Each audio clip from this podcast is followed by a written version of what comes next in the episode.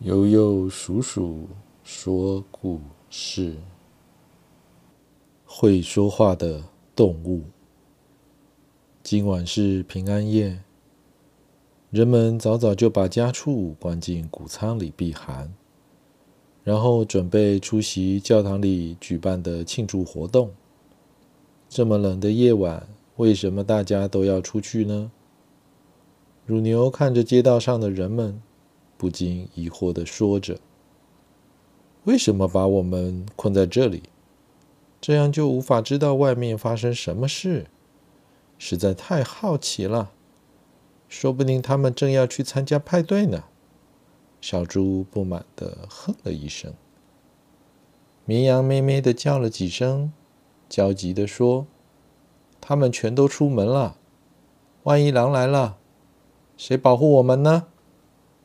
接着，教堂钟声响起来，吓得每天早上在钟声响起前叫醒人们的公鸡，惊慌着喊着：“已经早上了吗？”其实，每种动物都有自己的语言，听不懂其他动物说的话，只能各自抱着疑问与担忧，希望能平安度过漫漫长夜。午夜之后，圣诞节来临了。此时，动物们收到一份神奇的礼物，它们竟然可以说人类的语言了。小狗首先对所有的动物说：“我在人类的屋子里看到许多礼物、糖果、蛋糕和蜡烛。”猫咪则说：“我看到有点奇怪的东西，他们把一个假婴儿放在马槽里。”旁边还有驴子和公牛，而这些东西平常都被存放在一个盒子里。你是在有钟声的那栋房子里看到的吗？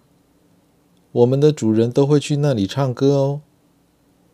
马儿接着说：“因为过去几年的圣诞节，他有好几次拉着马车将主人送到教堂里。”就这样，动物们花了整晚的时间谈论人类的事。